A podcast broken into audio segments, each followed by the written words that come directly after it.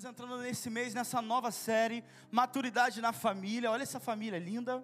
Gente, eles são muito lindos. Sempre quando eu vejo eles no corredor, cadê eles?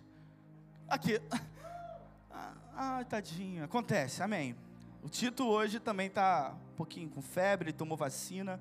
Minha esposa envia abraços para vocês. Fala que ama muito a igreja da Tijuca, queria estar aqui. Ela queria literalmente estar aqui conosco. Amém? Como eu estava dizendo, maturidade na família. Eu tenho certeza que essa é a intenção de Deus de provocar maturidade no seu lar. Se estamos falando de família, eu tenho certeza que estamos falando para vocês. Se você tem um pai, se você foi gerado, tenho certeza que você não foi gerado do pó. Você acredita nisso? Você não foi gerado do pó, você foi gerado de um pai, de uma mãe. Talvez você não conheça o seu pai, eu não conheça a sua mãe, mas você um dia foi gerado. E eu posso te dar certeza que foi a vontade de Deus a sua existência. Então esteja pronto para receber. Deus quer entregar maturidade para a igreja. Deus tem propósito e aliança com maturidade. Porque todo homem é chamado para progressão. Anote isso se você está anotando. Eu sou chamado para progressão. Deus é um Deus de ordem e de progressão. Eu não estou falando isso por causa da nossa bandeira, não. Mas estou comunicando isso porque faz parte da essência de tudo aquilo que Deus faz. Uma ordem que provoca a progressão. Como estamos falando, é, estamos nessa série de maturidade na família. Deus deseja que você venha crescer ao entender a sua família, não só a sua família, mas adotando uma posição de como gerar uma nova família. Nós vamos é, é, ficar um pouquinho é, é, é, é, focando em um versículo, a gente praticamente vai focar somente nesse versículo, mas tem muita coisa para nos dar aqui. Se você já puder abrir a sua Bíblia, abra aí em Gênesis 2, versículo 24. Se você já abriu a sua Bíblia, diga amém. É muito fácil, é o primeiro livro da Bíblia. Acredito que é o maior livro da Bíblia também. Me corrijam os estudiosos. Salmo, ah, desculpa, Salmos, perdão. Desculpa, pastor. Não quero pregar heresia aqui. Ai, meu Deus. Se você está anotando, hoje a gente tem um foco específico. Você pode anotar, vamos definir família. Definindo família. Esse é o nosso foco. E vamos ver que família é constituída por Deus. A origem da família não está é, é, é, é em, em culturas, em aspectos sociais e não deveria estar fundamentado nisso. Quando olhamos e observamos como pessoas que acreditam em Deus, como pessoas que aceitaram Jesus Cristo, nós deveríamos olhar a palavra como fundamento para todas as coisas que nós fazemos. Ao iniciarmos esse culto, nós estávamos cantando: Tu és digno de tudo. O Senhor é digno da nossa família. Nós deveríamos buscar maturidade para orientar toda decisão que tomamos para Deus. Nós não estamos cantando canções sem, sem fundamento, sem substância. A substância do que, de, do que confessamos deveria estar no nosso coração. Porque Deus fala: esse povo me louva com a sua boca, mas o seu coração está distante de mim. E a palavra também fala que haja concordância entre o que você fala e o que você acredita para você não se encontrar no lugar onde está enganando o seu coração. Não engane seu coração. Não crie confusão dentro de quem você é.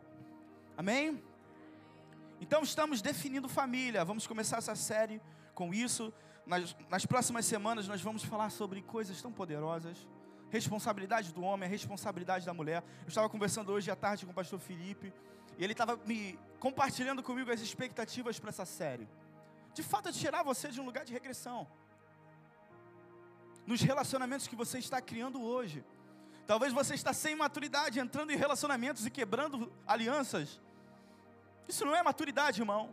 Deus não te chamou para regressão, Ele te chamou para consistência. Ele não te chamou para frustrar mulheres, homens. Deus não te chamou para frustrar corações. Talvez você está ficando um pouco incomodado comigo,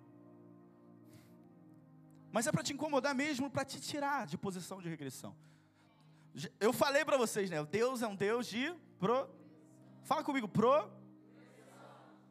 Amém? Está escrito aqui em Gênesis capítulo 2, versículo 24, o seguinte.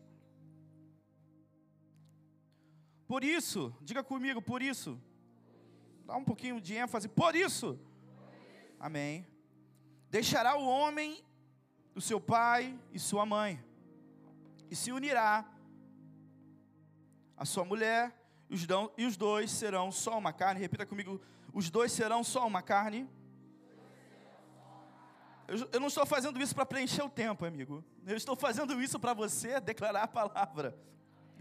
Bom, primeiramente, quando olhamos e nos deparamos para o que está escrito aqui em, em Gênesis 2, 24, nós podemos extrair coisas consistentes do que Deus está falando aqui.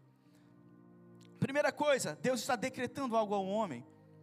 Você pode anotar isso, Deus está decretando algo ao homem. Deus está orientando o homem. E Deus está definindo o padrão.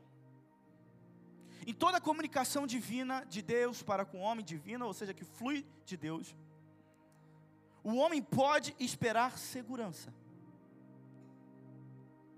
Toda comunicação divina de Deus para o homem orienta para um destino. Toda comunicação divina de Deus para o homem manifesta padrão. Com Deus, eu já falei isso, existe uma ordem para existir progresso. O fruto da ordem de Deus, da comunicação de Deus, da palavra exercida de Deus, é progressão. Por isso acreditamos que se você não está progredindo, e se você é da Igreja United, você já ouviu isso. Se você não está progredindo, você está regredindo. Não tem essa de ficar é, é, inerte, parado. Deus não é um Deus de insuficiência, Ele é um Deus de suficiência. É algo que está sobre todas as coisas, suficiente. Às vezes eu falava, eu não entendi essa palavra. Mas você pode entender a suficiência de Deus como tudo aquilo que você precisa e tudo aquilo que é bom para você. Fala para o seu irmão do lado: Deus é suficiente para mim. Amém. Uh, vamos continuar aqui em Gênesis 2:24. Vamos é, é, particionar alguns grupos de ensinamento aqui, coisas que podemos extrair de sabedoria para nossa família. Lembrando que estamos tocando no tópico definindo família aqui. Amém? Por isso o homem deixa o pai, deixará ou deixa o pai e mãe. Tem coisas importantes que nós podemos extrair daqui. O homem, como toma a decisão de deixar seu pai e mãe, deveria ser um homem pronto. Deveria ser um homem pronto e um homem que contém maturidade. Se você não tem maturidade para deixar o amparo do seu pai e da sua mãe, não saia de casa. Amém? Você está recebendo algo aqui? Não tome decisões tolas, sem ser orientado pela palavra. O que é uma decisão tola sem você receber o conselho que está evidente à sua frente? O que define coisas como certo e errado para o cristão, simplesmente a palavra de Deus. É simples, mas erramos tanto nisso. Às vezes buscamos sabedoria nos conselhos dos amigos, às vezes buscamos sabedoria no Reels do Instagram, mas tem palavra disponível para você aqui. Estamos definindo família. Em Gênesis, Gênesis 2:24, me fala o que é família. Onde começa a família? O homem deixando a casa do seu pai e de sua mãe. O fato de deixar é uma decisão que o homem toma de colocar para trás. Não somente em não é para desonra, mas uma, uma postura de gratidão, onde eu já extraí tudo aquilo que eu poderia ter para mim, e entendi que eu estou sendo guiado para a progressão. Por isso que o homem deixa a casa do seu pai e sua mãe. O que é a casa do seu pai e sua mãe aqui na Bíblia? O que a gente pode extrair disso? Segurança, instrução, caminho para é, fácil maturidade. Meu pai falava algo, abre aspas, fecha aspas, a gente não, leva, não fala isso para outras pessoas. É melhor você aprender em casa do que na rua. Ele usava outro termo. É melhor, é melhor você é, ser disciplinado em casa do que ser disciplinado na rua trocando as palavras aqui. tem fácil acesso à sabedoria com seus pais. E por que eu estou ensinando isso a você? Para te entregar um padrão sobre como você deve observar, participar, ser família. Eu quero dizer algo para você. Família é propósito de Deus. Escreva isso. Essa é a maior definição de família. É algo que é ansiado por Deus. Deus criou família. Deus constituiu família. Deus declarou padrão sobre família porque é a sua vontade que haja família. Através desse ensinamento nós vamos entender o poder de proximidade. Algo que hoje é muito negligenciado. Proximidade. Mas vamos continuar aqui em Gênesis 2, 22. O homem deixará seu pai e mãe, e não fala somente da posição do homem aqui, mas também de posição de pai. Que também podemos assumir e extrair dessa confirmação. Que pai, você deveria trabalhar para que o seu filho vivesse em maturidade. Você não deveria é, é, é delimitar criar lugar para que o seu filho seja uma pessoa infantil, num período que ele não deveria ser infantil. Infelizmente, eu vejo pessoas de, de 30 anos, de 25 anos, de 27 anos, tão cheias de infantilidade. Desculpa ser bem claro com vocês. Deus não chamou o homem, principalmente homens, escutem isso. Deus não te chamou para infantilidade. E eu quero, eu quero, eu quero trazer aqui para você definição de infantilidade, infância. O que é infância? Infância é a junção de um prefixo de negação, in. Infância é um verbo de origem do latim que significa falar ou, ou, manifestar responsabilidade com a sua declaração, com a sua boca. Ou seja, a junção dessas duas palavras quer dizer que você não tem como se manifestar, você não é considerado, é, é, como é que eu posso dizer? Considerado é, responsável pronto para fazer algo. Obrigada, pastora. Infelizmente, infância, infância é bom para um período.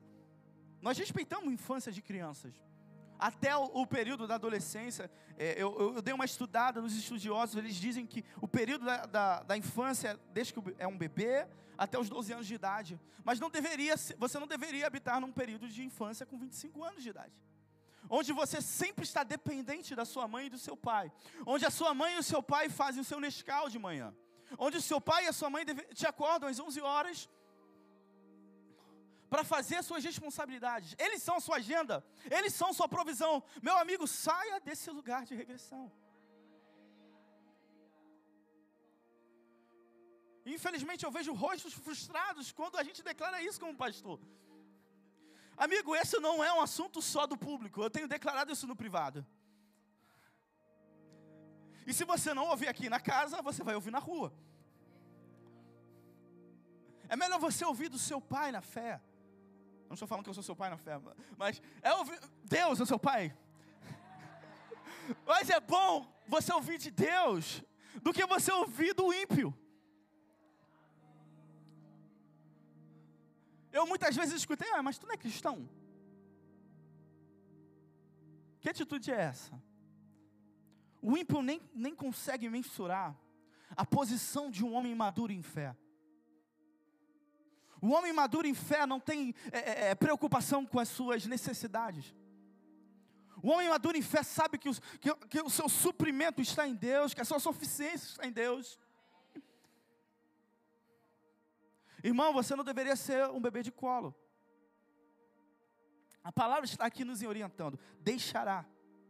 É uma decisão do homem. Eu deixo meu pai e a minha mãe. É uma decisão do homem em resposta ao mandato, ao decreto de Deus. O homem deixará seu pai e sua mãe.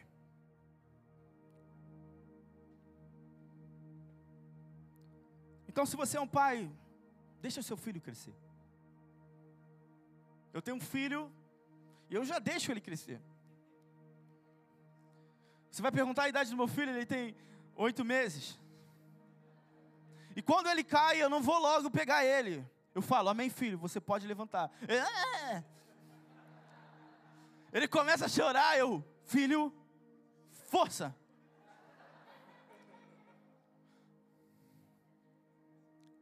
Eu respeito a infância. Mas eu crio meu filho para progressão. Pastor, ele só tem oito meses. Não lute, pais. Pais, não lutem contra Deus. Não lutem contra Deus. A falta de maturidade sempre vai gerar caos dentro da família. Tanto na criação de filhos, quanto na posição de homem, de liderança dentro do lar. Deus não chamou o homem para governar sobre a sua esposa, ele chamou para liderar. O homem governa sobre coisas, mas o homem lidera sobre pessoas. A posição de liderança não é uma posição que está acima, mas é uma posição que está em servidão. Jovens que estão casando, jovens que estão entrando é, é, nessa posição de, de ser cabeça da mulher, você precisa permitir que Deus seja a sua cabeça. Não fure princípios. Somente respeitando os princípios e os decretos de Deus, eu posso extrair fruto. E tem fruto de bênção, tem fruto de graça, tem fruto de glória. Eu espero que você está recebendo algo. Você está recebendo algo? Amém. Está escrito aqui também em Gênesis 2, 24. Já falamos da decisão do homem de deixar seu pai e a sua mãe e se unir a uma mulher, a sua mulher. A gente não está falando somente de decisão, mas está falando de uma posição de união. Se unir a sua mulher. Seria estranho eu falar para você, amigos, eu estou deixando a casa do meu pai e da minha mãe, e eu vou constituir uma família com os meus amigos. Eu e os meus amigos vamos adotar filhos. E eu e meus amigos vamos ter uma família madura, onde não há necessidade da mulher, ou da, a mulher falando para do homem, para cuidar de pessoas e sim progredir na minha criação como família. Seria estranho se você ouvisse isso, né? Mas a gente tem escutado isso. E a minha comunicação hoje não é para o mundo, é para a igreja. O problema é quando a igreja começa a inclinar o seu ouvido ao mundo. Tudo que é definido por Deus para a sua vida é bom, irmão. É relevante. Tem vida para você nisso. Mas por que estamos, como igreja, escutando as vozes do mundo? Escutando política, eu quero trazer isso para você. Política não vai salvar em nada. Parece inteligente, mas não é o poder que você precisa. O apóstolo Paulo falava: é, é, é, eu me regozijo, eu me alegro no Evangelho de Deus, eu não me envergonho nisso, porque é poder para, para a salvação de todo aquele que crê, a salvação do homem. E essa salvação não contempla somente uma eternidade em Deus, mas contempla o nosso hoje. Eu amo a palavra de Deus porque ela não está submissa a tempo. Por mais que a gente faça coisas erradas, sempre há uma esperança em Deus. E talvez você está se perguntando, pastor, por. É, pastor, não, você está falando seu nome. Ah, Lucas, por que estou escutando isso? Qual a relevância de estar aprendendo sobre família? Aqui na igreja, qual a relevância de Deus estar escutando esse rapaz falando sobre maturidade na família? Porque Deus deseja que você seja fiel à sua esposa. Porque Deus deseja que você responda a palavra deles. Porque Deus deseja que você tenha sucesso. Deus não quer ver a sua família quebrada. Deus não quer ver seu filho perdido por causa da sua falta de liderança. Nossa, pastor, que pesado. Mas é o que tem acontecido. Temos instrução na igreja, temos instrução na casa de Deus. É por isso que temos maturidade na família, nova série no Midweek. O homem deixará o pai e mãe e se unirá à sua mulher. Como eu já falei, são duas responsabilidades que o homem contém no decreto de Deus. Você não vê uma responsabilidade sendo diretamente entregada à mulher mas porque Deus comunica ao homem, para lembrar ao homem sobre a posição de liderança que ele deve conter, que ele deve se estabelecer. Homens, você tem, homem, tem homens aqui, levante sua mão, quero ver suas mãos levantadas. Deus te chamou para uma posição de liderança. Deus te chamou para cuidar da sua esposa. Deus te chamou para crescer em maturidade. Deus te chamou para cultivar sua família. Deus te, chamou para resolver problemas do seu lar. Com uma esperança que flui de Deus. Por isso há uma relevância em estudarmos a palavra. Porque ela conserta o passado e me transporta para um futuro de glória. Amém? E veja bem, algo de tanta importância aqui se unirá à sua mulher. Quando nós vemos isso sendo mencionado, decretado por Deus, a gente pode entender que Deus tem o seu agrado na unidade. Deus ama unidade. Por isso é algo que a gente deveria se atentar. A unidade, quando não criada ou conservada e comprometida com, com o padrão de Deus, o, o padrão que é certo e original, será manifestada em caos, divisão e morte. Quando eu não me posiciono em cultivar unidade da forma correta, respondendo ao chamado de Deus, respondendo ao desejo de Deus para como essa unidade deve ser é, é, é, contemplada, manifestada, você pode ter certeza que ela vai ser manifestada em morte, caos e prejuízo. Como assim, pastor? Como isso se aplica na minha vida? Quando eu tento buscar a unidade, ou seja, a proximidade com pessoas sem o padrão de Deus. Casamento sem padrão de Deus vai gerar morte na sua vida.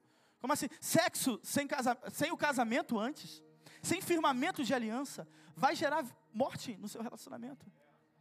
Algo que você está pensando que, através dos seus olhos, está gerando proximidade, está gerando morte. Como isso se aplica na minha vida, pastor? Irmão, siga os padrões divinos. Já tem um manual aqui para você, para você habitar em bênção. Amém? Amém? Está recebendo algo aqui? Eu quero entrar numa outra parte dessa mensagem. Anote isso: todo padrão de Deus comunica um lugar para a nossa habitação. Todo padrão de Deus comunica para nós um lugar de habitação. E todo lugar de habitação, em todo lugar de habitação existe limite limites para a habitação. Quando Deus falou para Adão e Eva, Ele falou: coma de todo o jardim, coma de todo esse lugar, mas não coma desse fruto. Todo lugar de habitação que Deus desenha e te chama para habitar, é um lugar que tem limites. Não tente habitar em Deus e buscar é, é, coisas fora dos limites de Deus. Por isso nós podemos trazer à luz algumas considerações. Aborto não deveria fazer parte das nossas famílias. Homossexualidade não faz parte da, da família que Deus decretou biblicamente. E é, é triste porque eu pensei muito em falar sobre homossexualidade hoje. Mas como pessoas recebem sobre isso? Infelizmente, nós temos visto muitas pessoas dentro da igreja abraçando padrões. É amor. Eles se amam. É genuíno, eles sentem. Mas não permita isso habitar na sua vida. Você não deveria viver pelo que você sente. Tem salvação em Deus pela vontade dEle. Nós podemos viver algo novo em, quando nós somos obedientes a Deus. Há um fluir em Deus. Viva nos limites que Deus marcou para a sua habitação. Habite no lugar da bênção e você receberá a bênção. Responda à comunicação de Deus da forma correta e você pode usufruir de tudo aquilo que Ele tem para nós. Autoritarismo não, faz, não deveria fazer parte do seu casamento, irmão. Como eu já falei para você, você não foi chamado para governar sobre a sua esposa. Você não foi chamado, é importante dizer isso porque eu vejo ainda casais de noivos e de namorado, o, o, o homem tentando governar sobre a namorada ou a esposa. Você não foi chamado para isso, irmão. É importante comunicarmos isso na igreja. É importante educarmos nossos relacionamentos. Não com o que sentimos, né? Porque provavelmente, se você sente muito no seu relacionamento, você vai para a cama com a sua namorada.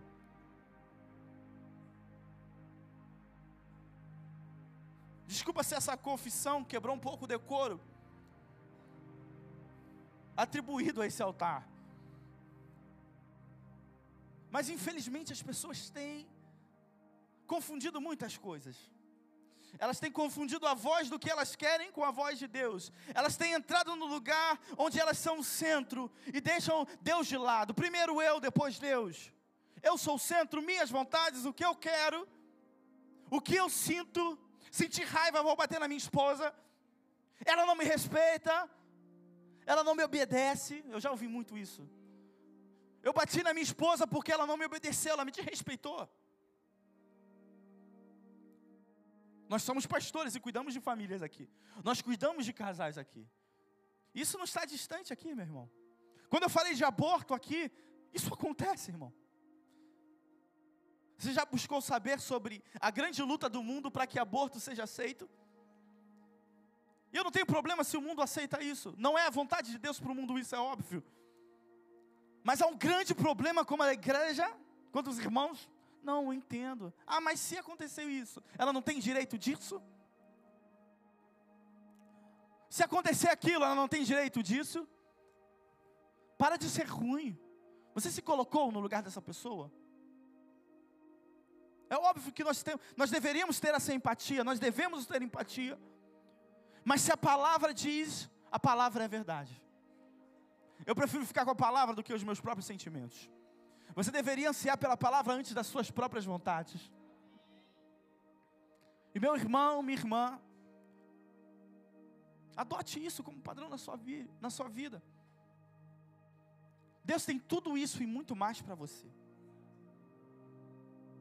Minha oração hoje é que você realmente receba essa palavra. E que de fato, é, é, conscientemente, verdadeiramente, você venha tomar passos e mais passos para um lugar de progressão. Sua família tem muito para gerar. Tua família tem muito para multiplicar.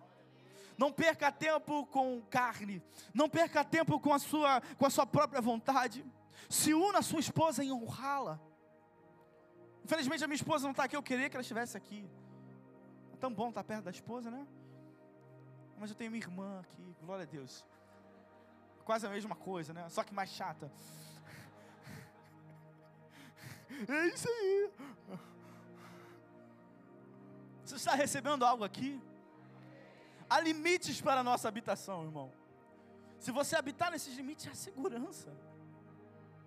A segurança, aborto, homossexualidade, sodomia não deveria fazer parte dos nossos relacionamentos. Por que Deus desenhou casamento? Por que Deus desenhou família? Para gerar uma unidade que é indivisível. O que é uma unidade? O que caracteriza uma unidade? É o elemento que eu não posso dividir. Olha o que está escrito aqui em Gênesis 2, 24, no finalzinho. Ai meu Deus, tirei a página, só um momento. Por isso deixará o homem seu pai e a sua mãe e se unirá à sua mulher, e os dois serão só uma carne. Unidade. Unidade. Repita para o seu irmão: unidade. Olha, olha no olho dele e fala assim: unidade, meu irmão. Porque as pessoas estão rindo, é tão importante isso. É verdade, né, pastora? Se você está anotando, eu vou entrar em algumas considerações aqui, umas considerações da essência da família bíblica.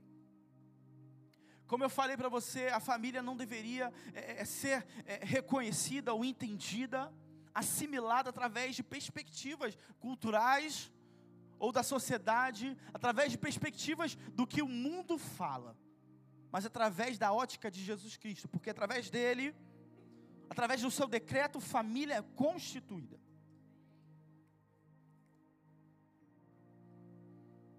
Todo decreto de construção de família está fundamentado sobre uma coisa: aliança. Nosso Deus não é um Deus que faz aliança de Deus entre os homens, ele fez aliança com Moisés. Se a gente estudar as alianças da Bíblia, a gente vai ficar aqui dias e dias. mas ele também promove aliança entre homens e homens. Ele, ele promove graus de aliança, aliança de amizade, isso é importante, de fraternidade, aliança do casamento. E toda aliança, quando vista por Deus, é algo que é praticamente eterno. Porque a aliança do casamento é uma expressão das coisas que acontecem nos céus. E toda comunicação e padrão comunicado pra, de Deus para os homens é uma revelação do que já acontece nos céus. Um dia a igreja vai se casar com Cristo, e essa aliança é eterna. Da mesma forma, você, quando casou com a sua esposa, isso deveria ser até a sua morte. Mas por que temos visto tantas pessoas quebrando alianças? Essa é a vontade de Deus? Não, essa é a vontade do homem. O problema é que homens estão vindo sem maturidade nenhuma da casa dos seus pais, entrando em relacionamentos, se frustrando porque não encontra uma mãe na sua esposa. Ah, ela não está sobre, ela não me respeita. É, por, é porque ele fazia isso com a mãe dele. Ela não faz o meu café com leite, o meu pão com ovos. Irmão, parece que eu estou brincando com você, mas isso é algo que existe, cara. E talvez você está rindo e é você mesmo que está fazendo isso. Pastor, por que você está falando isso? Eu não quero te julgar, irmão. Eu quero simplesmente te alertar para sair de um lugar de regressão. A sua esposa não é a sua mãe. Eu amo a minha mãe, sabe? Eu quando vou na casa dela, eu já aprendi muito tempo que a minha esposa não é minha mãe, porque a minha esposa ela não deixa eu tratar ela como mãe. A minha esposa é muito dura, eu falo, faça um café, meu amor, para mim. Amém. Depois de 30 minutos, cadê meu café? Amor, vai fazer o seu café? Eu estou estudando a palavra. É porque a pastora Bruna é muito espiritual. Mas sempre quando eu chego na casa da minha mãe, pode ser qual horário, eu vou falar, mãe, faz um café para mim. Não é porque, é porque eu gosto do café da minha mãe. Literalmente. Mas por que eu estou falando isso com você, meu amigo? Saia de um lugar de regressão. Quantos casados temos aqui? Pastor, isso é menção, isso é uma palavra para Be Strong. Não, mas isso é uma palavra para a igreja. As mulheres também precisam saber disso. As mulheres precisam identificar quando o seu marido está em regressão, ela fala: acorda. É por isso que a palavra fala: é melhor ser dois do que um. E eu amo minha esposa, que ela nunca deixa eu entrar no lugar de regressão. Eu acho assim, meu amorzinho, estou com medo. Tiago, para com isso. Eu não sei o que eu faria, eu faria sem a minha esposa, gente. Literalmente, encontre uma esposa incrível. E você vai ser um homem incrível. É, é sério, parece. Parece bobo, mas é verdade, gente. Eu não sei o que eu faria sem minha esposa. Mãe, eu te amo, mas eu amo a minha esposa. Minha mãe está aqui, gente. Qual a finalidade de aliança? Repita comigo: proximidade. Proximidade, pastor. Pastor. Amém. Às vezes a gente não entende o poder dessa palavra, né? Eu estou numa estação de plantação do campo de Botafogo e Deus começou a me ensinar sobre esse P. A gente tem quatro P's de plantação.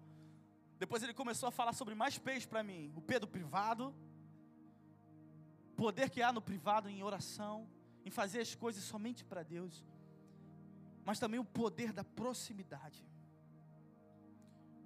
E Deus tem comunicado isso para mim, eu tenho ficado perto dos meus pastores. Toda vez que eu tô, tô, que eu tô aqui na igreja, eu quero estar perto dos meus pastores. O pastor Rodrigo sabe disso, eu estou sempre encostado nele. Por que você está me cutucando? Eu não estou recebendo aqui, pastor. E Deus tem me ensinado sobre o poder da proximidade, irmão. Se você entender que proximidade é um chamado de Deus para o crente, você vai entender o poder da igreja. Você vai entender o poder do casamento. Você vai entender o poder da fraternidade. Você vai entender o poder da família. Deus nos chamou para estar próximos. Porque a ovelha que está distante, meu irmão, ela vai começar a falar: será que esse cara está ofendido comigo? Pô, pastor, nem está muito próximo, não recebo nenhuma mensagem, não, não vi nenhuma passagem do pastor, que eu estou achando meio distante. Aí Satanás começa a falar coisas para a ovelha. Ele começa a, a, mexer uma plantinha, a ovelha está ali. Aí uma, uma plantinha mexeu ali. Aí a ovelha. Hum. Aí Satanás mexe ali, uma plantinha. Aí a ovelha. Pastor está ali, ó. Aí, aí ele vem, hum, tá próximo. Rau! Pega a ovelha. Mata a ovelha. Ofende a ovelha.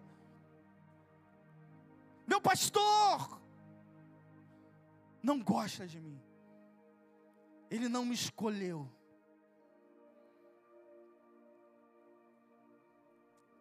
Ele não vê o valor que eu tenho. Satanás falando, ele não vê o valor que você tem.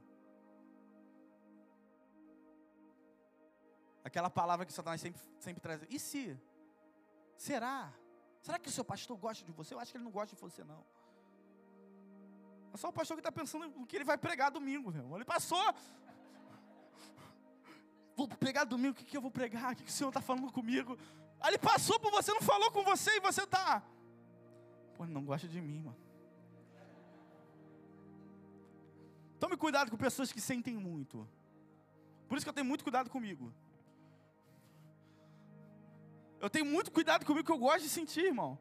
É por isso que eu estou perto. Pastor Rodrigo, encostando nele, encostando nos meus apóstolos, sempre perguntando, sempre estando próximo, forçando. Se você soubesse o poder de relacionamentos, a pessoa que não valoriza relacionamentos é uma pessoa que é muito egoísta, né? Porque ela acha que, por mais que só exista dois tipos de pessoas, você e o resto do mundo, ela acha que ela é o centro de tudo. Por mais que só existem dois tipos de pessoas, ela e o resto do mundo. Ela acha que ela é o centro do mundo, né? Tudo está rodando em cima dela. Eu já fui muito essa pessoa. Às vezes tem cuidado para não ser essa pessoa. Mas se trata dessa posição. Sabendo a verdade, eu posso responder. Sabendo como Satanás trabalha, vem para roubar, matar e destruir, eu sei como eu posso responder. E Deus não está nisso aqui, não. Tem morte, tem roubo, tem distração. Opa, então vou para o lugar que tem vida. Talvez, irmão, se você está é, vivendo um casamento fraco, em falta, com seu é, é, relacionamento, vendo seus filhos se desviarem, pô, pastor, isso é muito forte. É minha maior tristeza, meus filhos se desviando. Se posiciona, só se posiciona. Como eu falei anteriormente aqui, a palavra ela não considera tempo. A palavra é a esperança do crente. Na posição eu tenho direito de resgatar os meus filhos com a palavra de Deus. E quando a igreja entende que há um direito, que direito não é favor, que direito é o que é dele. Se você tem uma casa, essa casa é seu direito, não é? Você não pega a sua chave, por favor, Deus, deixa eu entrar na minha casa. Não, é seu, é teu direito. É por isso que Jesus lá no céu, em Apocalipse 5, antes dele abrir para ele abrir os selos, ele toma os selos da mão, o pergaminho, o rolo da mão de Deus. Por que ele toma? Porque é dele de direito. Porque a canção é digno. E porque Deus não se ofende com isso. Porque o bom juiz, ele se agrada em fazer justiça. Quando eu habito no princípio, eu tenho direito. Se você habita no princípio da habitação dos lugares que você deve habitar, você tem direito aos, aos benefícios que você deveria receber, que você tem para receber. É seu. Se você habita nos princípios, é meu. Casamento abençoado. Se eu, se eu dizimo, se eu oferto, eu tenho direito de ter bênçãos na minha vida. Não só porque você dizima oferta, Jesus já conquistou isso na cruz para você. Mas a palavra também promete bênção. Então, se a palavra promete, eu puxo disso para mim. Se Jesus está na sua vida, você tem direito à vida em abundante. Você, não, você tem direito à liberdade, você tem direito à vida. Se posicione nos lugares do princípio. A palavra diz: Eu vos darei as chaves dos céus. Ele não fala de uma chave, ele fala as chaves do céu. O que, são as chaves do céu? Os lugares de direito para você habitar. Deus trabalha com habitação, irmão. Se você habita ali, você recebe. Se você habita nesse lugar, tem chuva ali. Se você habita nesse lugar, tem caos ali.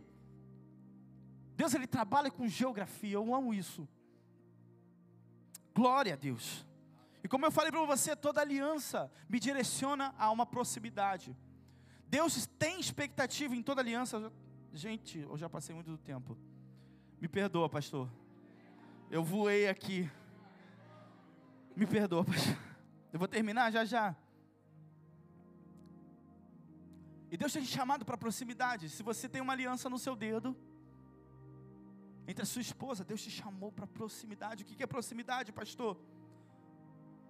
Ai meu Deus, eu escrevi aqui. Anote isso, não está aqui, mas eu sei de cabeça. Os três, pre, os três P's da proximidade.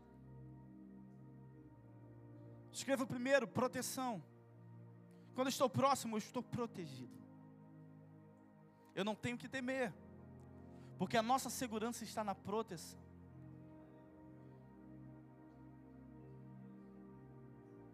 Se eu estou próximo, eu tenho provisão.